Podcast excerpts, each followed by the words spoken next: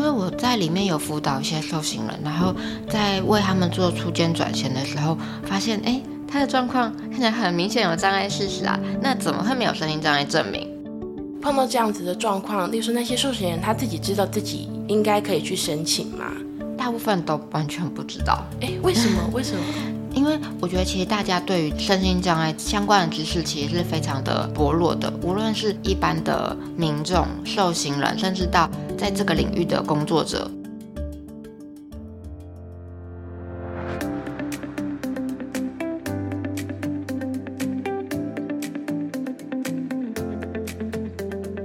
Hello，你好，欢迎来到愿景花生堂，我是愿景工程的记者怡轩。今天节目一开始呢，我要先来跟大家分享一个我个人的小故事，就是呢，我大概是去年底、今年初就这段时间在找工作，然后其中一间就是我打算要来的是愿景，那那个时候我都还没有面试，就是面试之前，其实有找过工作的人就知道，如果你要去面试一家公司，特别是媒体，你要对它的内容非常了解。所以我就点进愿景的几篇文章来看，然后就是一直滑，一直滑，然后就就看到一篇文章，我印象很深刻，就是这个文章的作者呢，他的包包被偷了之后，他就去监狱探视那位小偷，这样，然后我想说，嗯，这是什么奇葩的经历啊？然后结果。我再往前滑，竟然还有上集，就是呢，他那一天被偷之后，后来地检署有寄来起诉书跟法院的传票，所以这篇文章的作者他就在那个网络都可以看得到的那个裁判书的查询系统里面，就输入被告的名字，然后就知道说，哎，这个被告过去可能在法院的一些经历是怎么样，有哪些罪名等等的，法官又怎么判这样子，然后我会觉得说，这实在太有趣了。那这两篇文章呢，是出自于愿景的专栏作家，就是吴富同的专栏。富同是社工，所以就他的专栏文章里面分享了很多他自己在工作里面的一些观察，还有看到的一些故事。那我们今天愿景花生堂又邀请富同来到我们的节目，先请富同跟各位听众打个招呼。嗨，大家好，我是富同。今天之所以会邀请傅彤来到愿景花生堂呢，是因为我有看到你的脸书，大概在上个月就是发了几篇文，聊了身心障碍者如果进到监狱之后会碰到一些问题这样子。我们后面就开始会细聊。不过一开始呢，就是我也想要先问一下傅彤，就是傅彤的工作到底是在做什么？虽然是社工，可是我今天邀请你来，是因为你现在是在监狱工作的社工。那这个工作到底是什么东西呢？呃，我现在在监狱当社工。那我平常的工作内容就是在辅导里面的里面的收容人，就是会有包括像是被告啊，或者受刑人都有。然后他们在里面的时候，可能刚入监，会有一些外面的事情还没有处理好。例如说，他的家里有可能年纪比较大的爸爸妈妈是老人家，没有人照顾，他就突然进来了。或是说他的小孩还年纪很小，在外面也需要有人可以看顾。那他进来的时候，就会跟我们表达说，他家里面有这些状况需要我们协助。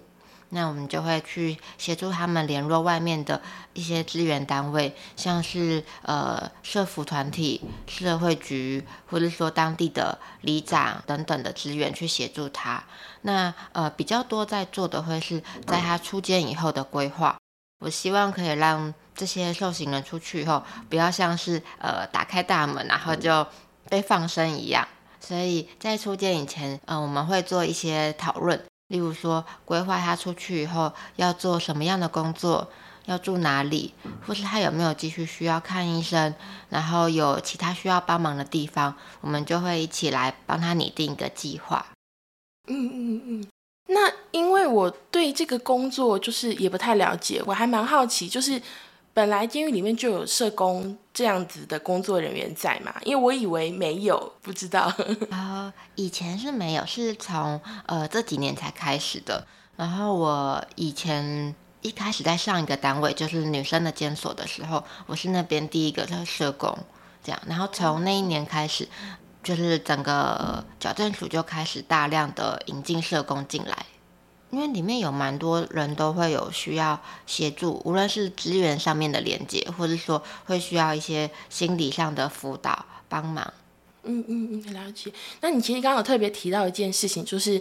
你可能在工作的时候特别不希望这些收容人、受刑人就是出狱之后就被放生，所以在里面的时候，你们还会有很多资源的连接等等的。那我们今天要特别聊的是有身心障碍身份的收容人在监狱里面的状况。你在脸书的发文其实就有提到，就是说监所里面有烧烫伤的收容人，他没有办法接护外衣，或是中风的收容人，他没有办法按时进行物理治疗，错失了那个附件的黄金期，反而让他的行动能力、沟通能力受损，然后出狱之后就很难生活。那我就很好奇，就是为什么会有这样的状况发生？呃，在里面有蛮多人都有复健的需求。一个是他可能原本在外面的时候就遇到一些意外，像刚刚讲，可能是烧烫伤；有些是他进来以前，他遇到瓦斯气爆，啊，然后他的皮肤重度烧伤，那他进来了以后就中断了他原本在做的复健治疗，然后呃，让他的皮肤会慢慢挛缩，到最后他会整个肌肤没有办法张开。那他这个时候原本他应该在里面要继续穿压力衣，或是用腹木等等的辅具，可是却因为他现在在这里，就这些全部都没有办法来继续进行。那或是说有一些人他可能是进来以前或进来的时候发生中风，可能单侧行动不方便，或是说他讲话变得有些困难，需要做一些语言治疗，但是也因为在里面这段期间。里面没有复健科，也没有办法让他去外面看复健科，然后做物理治疗。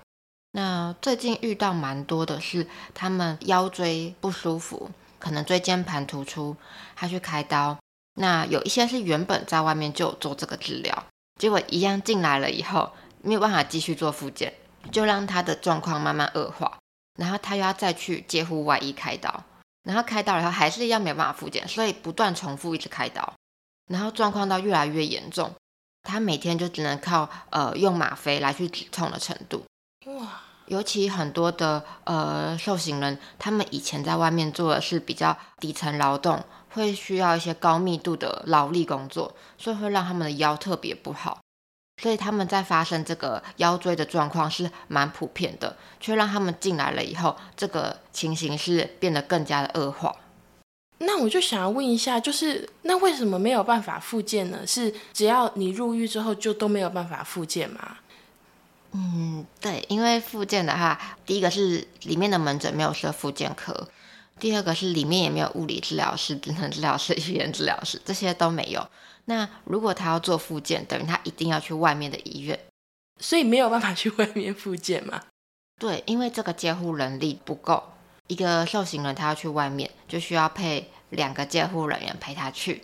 然后他可能复健一个礼拜要两三次。那今天只是一个受刑人，可是全台湾有六万个受刑人。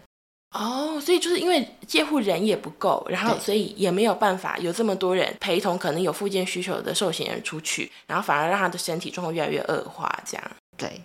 那你在文章还有提到另外一个可能就是障碍者入监会碰到的问题，声音障碍者他因为没有几十块的邮资，就没有办法寄出申请书，没有办法就医鉴定。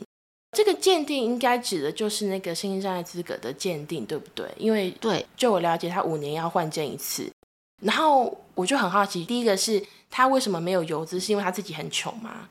呃，如果他们在监内要做鉴定或重新鉴定的话，他要先拿到身心障碍的鉴定本，才可以去医院做鉴定。像我们在一般外面的人，我们要拿鉴定本是去公所，要亲自去公所领取。可是他们在里面没办法去公所领，那他们就要写申请书，然后寄出去给公所，然后公所才会再给他鉴定本。那光是这个一来一往，他就要先拿到申请书这个表单，要怎么拿到？然后里面还要附一些文件相关的证明，他要怎么拿到？然后最后他要可以买信封跟邮票这些钱，然后再把它寄出去。那呃，有些受刑人他们就是原本就是因为身心障碍，所以比较弱势，他没有办法在里面下工厂工作来赚他的薪水，去负担这样的邮票邮资。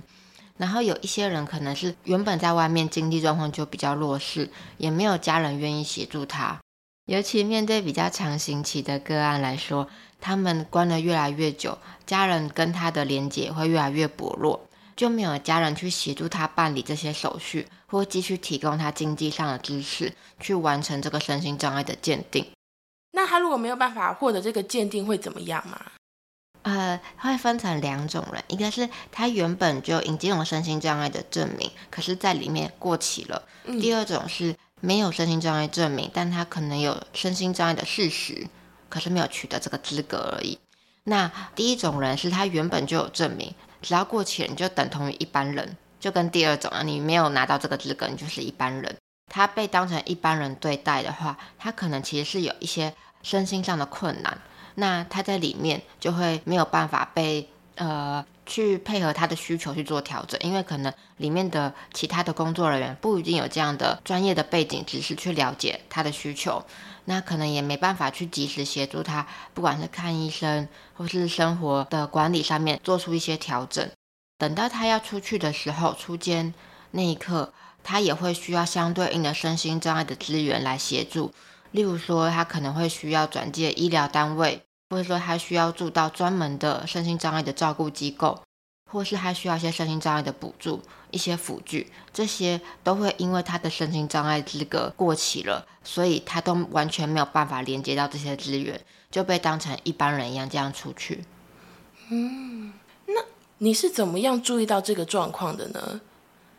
啊，因为我在里面有辅导一些受刑人，然后在为他们做出监转衔的时候，发现哎。他的状况看起来很明显有障碍事实啊，那怎么会没有身心障碍证明？嗯，然后或是有一些他现在有身心障碍证明，可是等到我要出去转钱的那一刻，他在这几个月的过程中，他的身心障碍证明已经过期了。之前我们的身心障碍的资料库没有很完整的串接，所以我并不知道他的身心障碍证明已经过期。那我一样帮他转钱到外面这些身心障碍的福利资源单位的时候。他们就说：“哦，他不是声音障碍者，所以他们不会去承接他，不会去提供他服务。”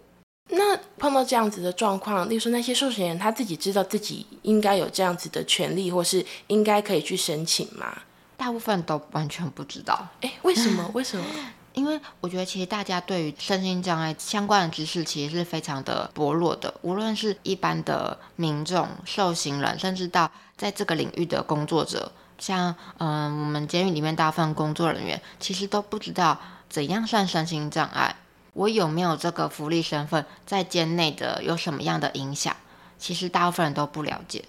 然后突然觉得这样不行，就是我我原本的工作的业务职责应该是协助他们做出监转衔这一块。可是如果他们呃，无论是因为失效或者原本就没有身心障碍证明，他出去这些资源等于都是零的，都是空的。你的贴文就有提到，所以就是为了解决前面我们刚刚提到的非常多的问题，你就开始做了很多不属于我的业务的工作。可以请教一下，所以大概做了哪些事情吗？要怎么跟各单位来斡旋解决这件事呢？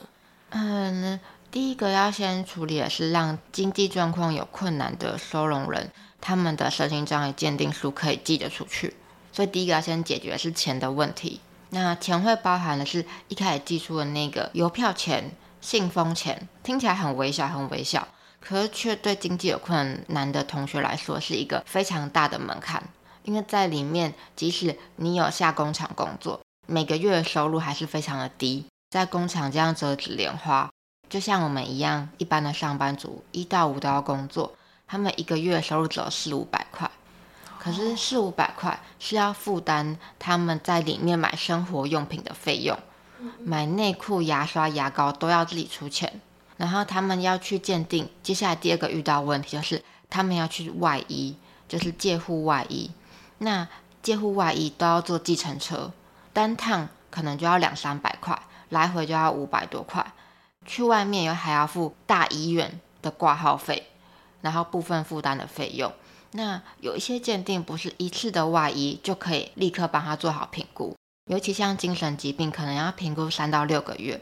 然后每一个月都要回诊，那他每一个月都要这样子花，可能至少一千块的医疗费用，包含计程车钱。所以对于这些比较弱势的人，或是可能是身心障碍的收容人来说，就变成是一个很大的门槛，让他们难以继续去维持这个福利身份。了解，所以这样听下来，就是如果。家人也没有特别的资助这个金钱，单靠里面工作的薪水的收入，几乎是没有办法支撑这个花费的。对，但我也蛮好奇，就是如果他本来就是一个比较弱势的收容人的话，他本身本来就会有一些低收的补助等等的吗？他的补助会在入签的时候全部被取消，低收入户或是身心障碍的补助，全部都会在入监的时候都没有了。哦，为什么？因为国家认为说你现在在矫正机关有国家照顾你，要等到你出监才能够再重新申请，不是恢复，是重新申请这个福利。乍听之下好像蛮有道理的，但是这个是有道理的吗？或或者不一定，有时候不是有没有道理的问题啦，就是就你的观察来看，实物上这个东西会造成什么问题呢？嗯，我觉得虽然国家认为说他在服刑期间是有政府的照顾。所以不需要这些经济上的补助、这些支持，可是他的弱势的事实并没有随着他入监而消失。意思说，他原本可能就在外面有经济困难，那他进来了以后，他一样负担不起这些生活用品的费用。那每个月赚的在工厂赚的钱又这么少，或者说有些人可能身体状况并没有办法下工厂工作，他可能年纪大或者有些身心障碍的状况，他没办法工作，他就没法去买这些东西。然后他在里面看医生，其实要花钱。嗯，我们间内的门诊或者在外医都需要花钱。那无论这些，不管是从看医生到在里面的一般的生活用品、买衣服、买棉被都要钱。所以他这样等于是呃陷入一个蛮嗯蛮困窘的状况。然后第二个是他在里面，如果他是一个身心障碍者，他原本有领身心障碍的生活补助。因为路肩被取消的时候，他的身心障碍的事实还是存在啊。对啊，他一样可能会需要一些辅具，或者说他一样会需要呃一些生活上的特别的协助。例如说，他可能需要买一些尿布，或是就诊的次数要比别人更频繁，这些问题都会一样需要经济上的帮忙。所以这个钱的问题要怎么解决呢？从鉴定上面的钱，就是刚刚讲油资或是呃车资的部分，后来就有协调到监内的长官，他们也很愿意协助，就可以用监内的一笔公益金去支持有需要的收容人都可以来去申请这样子。哦，所以现在是有申请到经费了。对，现在有，可是目前只限于我服务的单位，我服务的监所，它并不是一个比较系统性的制度，所以可能在其他监所上面一样会遇到这个困难。全台五十一个监所，所以可能其他五十个监所 还是有这个困难。嗯嗯嗯，那除了钱的问题之外，还有什么问题？你你有试着去解决的？然后怎么做？嗯，帮他们解决了申请的钱了以后，第二个就是要教大家怎么申请。所以我在这一个月开始会到监狱的各个工厂，就是我们以工厂为单位去跟他们宣导说，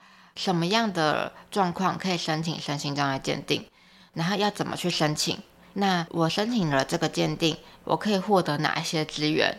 他们的反应是怎么样？呃，我一开始以为大部分的受刑人应该会觉得，嗯，我用不到。跟我没有关系，然后会很兴趣缺缺的，嗯嗯嗯，结果没想到大家的反应非常的热烈，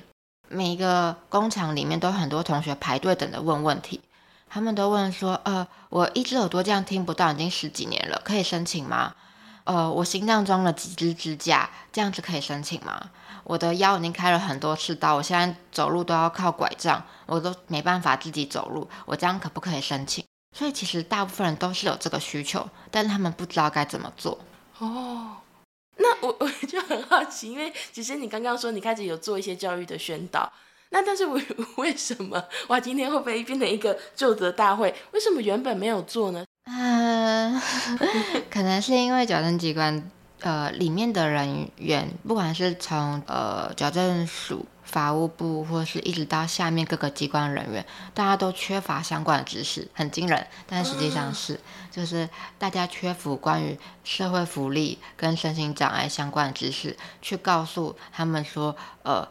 应该要怎么做。甚至里面的工作人员没法去判定，如果他并不是很明显的身心障碍的话，不是那种一只脚断掉了，你一定生长。那如果他今天可能有些精神疾病，或者说他今天是有长短脚，或是有癫痫。矫正机关里面，其实大部分人是没有这个能力跟专业背景去判断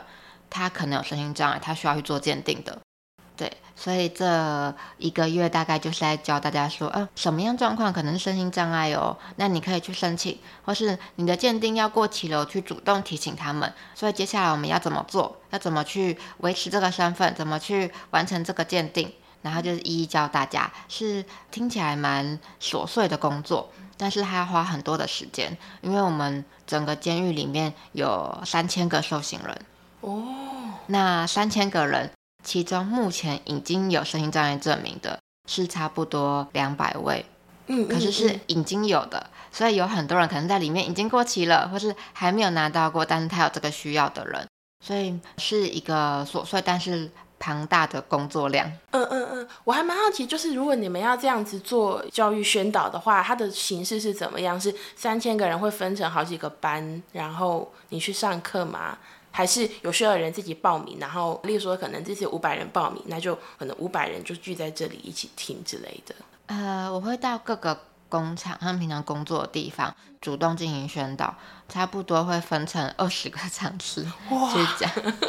对，然后每个讲完以后，还是会有很多的疑问，嗯嗯，所以就会再一一跟他们讲说要怎么做。但呃，我觉得在里面要做这件事情真的是很不容易，尤其对受刑人来说，因为第一个是他们光是要怎么拿到申请书，这是一个问题。那现在我跟他说，我可以帮你印出这个申请书提供给你。那大部分人都不知道怎么写，呃，我要写我要鉴定哪一个类别，里面八类一到八的哪一个，我不知道怎么写。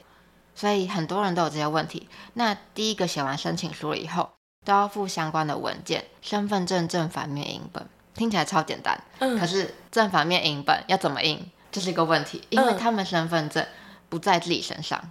哎，那在哪里？他们身份证会在入监的时候，如果他们有带进来，会放在我们机关统一保管。哦，然后或是他没带进来，就放在家里那里保管。那我们保管的话，他还要特地写申请书，监内的申请书，我们会叫打报告。所以他要打报告说他要申请他身份的正反面影本，长官层层成核了以后，才会拿到他的影本。那如果他在外面家人，那也很麻烦，他要写信给他家人说，你可以帮我印，他帮我寄回来吗？啊，等到他拿回来，不知道什么，就也要等很长一段时间。那这只是身份证。听起来对我们在外面来说很简单的一个小事而已，可是对他们来说就是一个非常困难、很不容易的行为。了解，就就真的觉得好像很多我们觉得真的很小的事情，就是变成阻挡他们申请一些补助的大石头的感觉。因为你刚刚说身份证影本有什么困难，我想说对啊，有什么困难？就是给店老板说可以帮我印正反面就好了吗？对对，这样。那除了刚刚你讲到的钱的问题，还有就是可能这个教育宣导的问题可以解决之外，其实你的文章还有很大的一个篇幅在讲矫正机关有一些自己收容人的系统，然后卫生单位也有一些身心障碍相关的系统，这两个系统怎么串接？然后感觉你在这个这个过程中好像非常的辛苦，就是 要怎么样把这件事情做起来？可以跟我们分享一下系统串接的问题跟状况吗？嗯。原本在我服务的单位，它的系统是没有完成身心障碍系统的串接，所以变成要怎么知道这个收容人有没有身心障碍，就会是看他进来时候有没有带身心障碍的证明。那如果他今天没有带证明，就会直接被视为不是身心障碍者。但不是每个人都会随身携带张卡，所以有些人如果他没有带进来这个证明，然后他又说他有身心障碍事实的话，呃，我就要一一打电话去公所。他户籍地的公所问说：“呃，这个人是不是有身心障碍证明？他的等级是哪一类？轻、中、重？然后他的身心障碍什么时候会到期？一一询问这笔这些资讯是蛮麻烦的事情，因为我要分别打到他不同的户籍地的公所。例如说，今天中和、永和、万华就要分别打这三个不同的公所的电话。那我们每一个礼拜都有很多的同学会入监。”很多的送人入监，所以我可能光是打电话询问，跟对方介绍，哎，我是谁谁谁哪个单位，我为什么要询问这个资讯，就要花上很多的时间。后来就是呃，在这个系统也慢慢完成串接了，我们呃预证系统跟呃卫福部的系统有串接完成了以后，我就可以看到里面的身心障碍的完成心智鉴定的人数。那可是。心智还有旧智，就是有一些人是经过旧智鉴定的，旧智鉴定的人数还在上面是看不到，所以一样会出现刚刚前面讲的，同学会说我有声音障碍证明，可是系统上没有，那我们要怎么确认这个事实？所以我一样要开始打电话。天哪，打电话地狱。对，就会花掉蛮多时间，但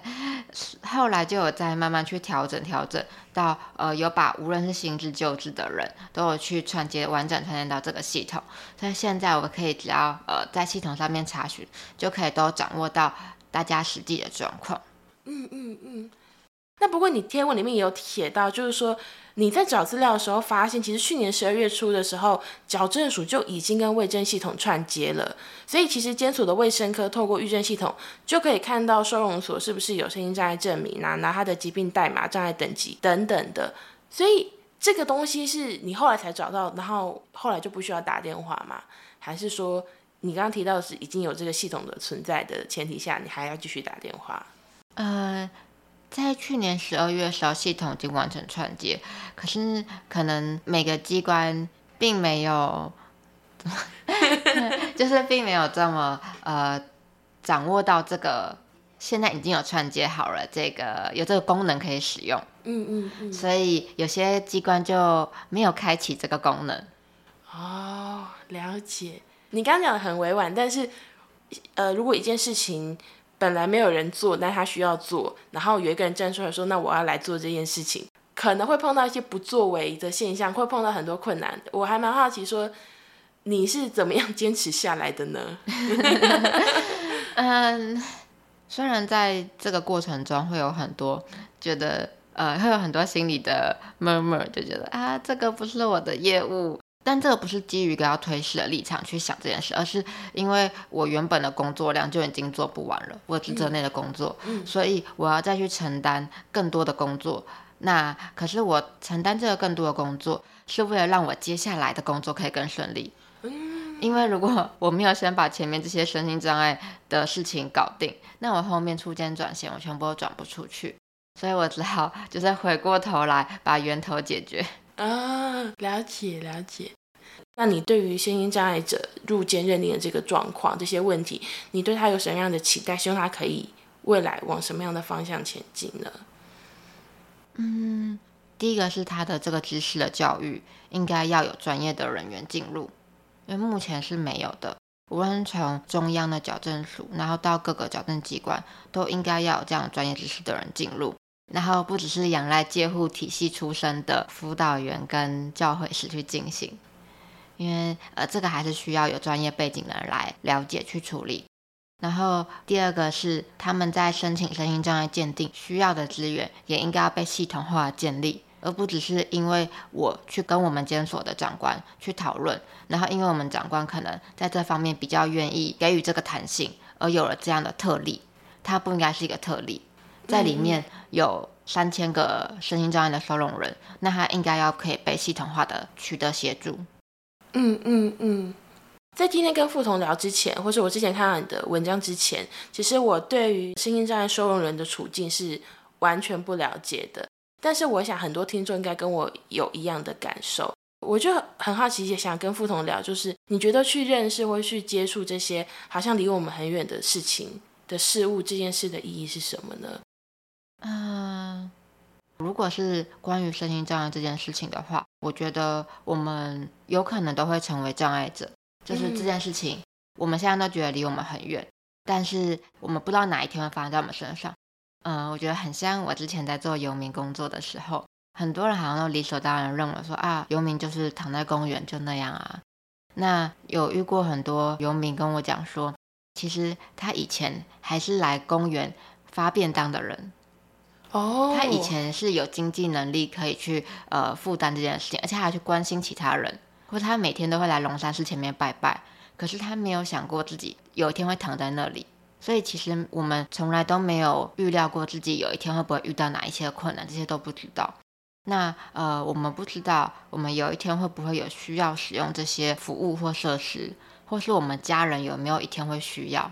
那如果我们可以先把这个环境变得更友善，然后变得更舒适自在的话，其实它会对于我们每个人都说都是一个更好的保障。然后我在前一份工作的时候做比较像政策面的工作，那个时候除了就整个体制上法规上面去做身心障碍的权益的调整，还有去到各个政府机关去看他们身心障碍的环境，怎么去建立这个环境，然后有什么样可以再做得更好的地方。那我印象很深刻的是，有一些政府机关呢，他们在无障碍厕所里面用的是脚踏式垃圾桶。哦，这个很嗯，这个一般人可能都不会去注意到这件事情，不会想到说无障碍厕所要放什么样的垃圾桶，它能不能够用，然后或是呃，我们那时候就提醒他说，他要做一个视障者的语音导览，让他知道各个办公室在哪一个楼层，嗯还要去哪个办公室才可以去到服务柜台。那那时候呢，他们做语音导览，那他们用语音导览的时候，他是贴一个 QR code 在电梯口，可是视障者怎么找到这个 QR code？对啊，他怎么去扫描 QR code 以后听到这个语音资讯，嗯获得这个资源？这些事情都是我们我们会叫直立人或者明眼人，我们不会发现它是有这些 bug 存在。嗯嗯那嗯无论做这些设施环境的改善，或者整个体制上面的改善，我觉得它不是只是针对身心障碍者本身，而是我们有没有办法可以去看到跟我们不一样的人，他在这个社会上用不一样的方式怎么去存在，怎么生活着。嗯嗯，那当我们去打开了这个眼睛了以后，用不同的角度去看待这个世界，我觉得我们会有更多的发现。嗯嗯嗯，我觉得今天很高兴有邀请到副统来到花生堂，就是就像你刚刚讲的，就多看到这个世界的不一样。我觉得这是一件很重要的事情。然后就很谢谢你今天来。那我们今天的节目就到这里。呃，如果大家对今天的节目有什么想法，欢迎来到愿景工程基金会的 IG 或是愿景花生堂的各大收听平台留言给我们。那谢谢付彤今天来到我们的节目。谢谢，耶我们下次见，大家拜拜。拜。谢谢大家收听愿景花生堂，这是由愿景工程基金会制作的 Podcast 频道。我们是一个报道公共议题，也举办实体活动、进行倡议的非营利媒体。如果你喜欢我们的节目，欢迎订阅、分享、留言，也欢迎小额捐款支持我们，继续为重要的议题发声。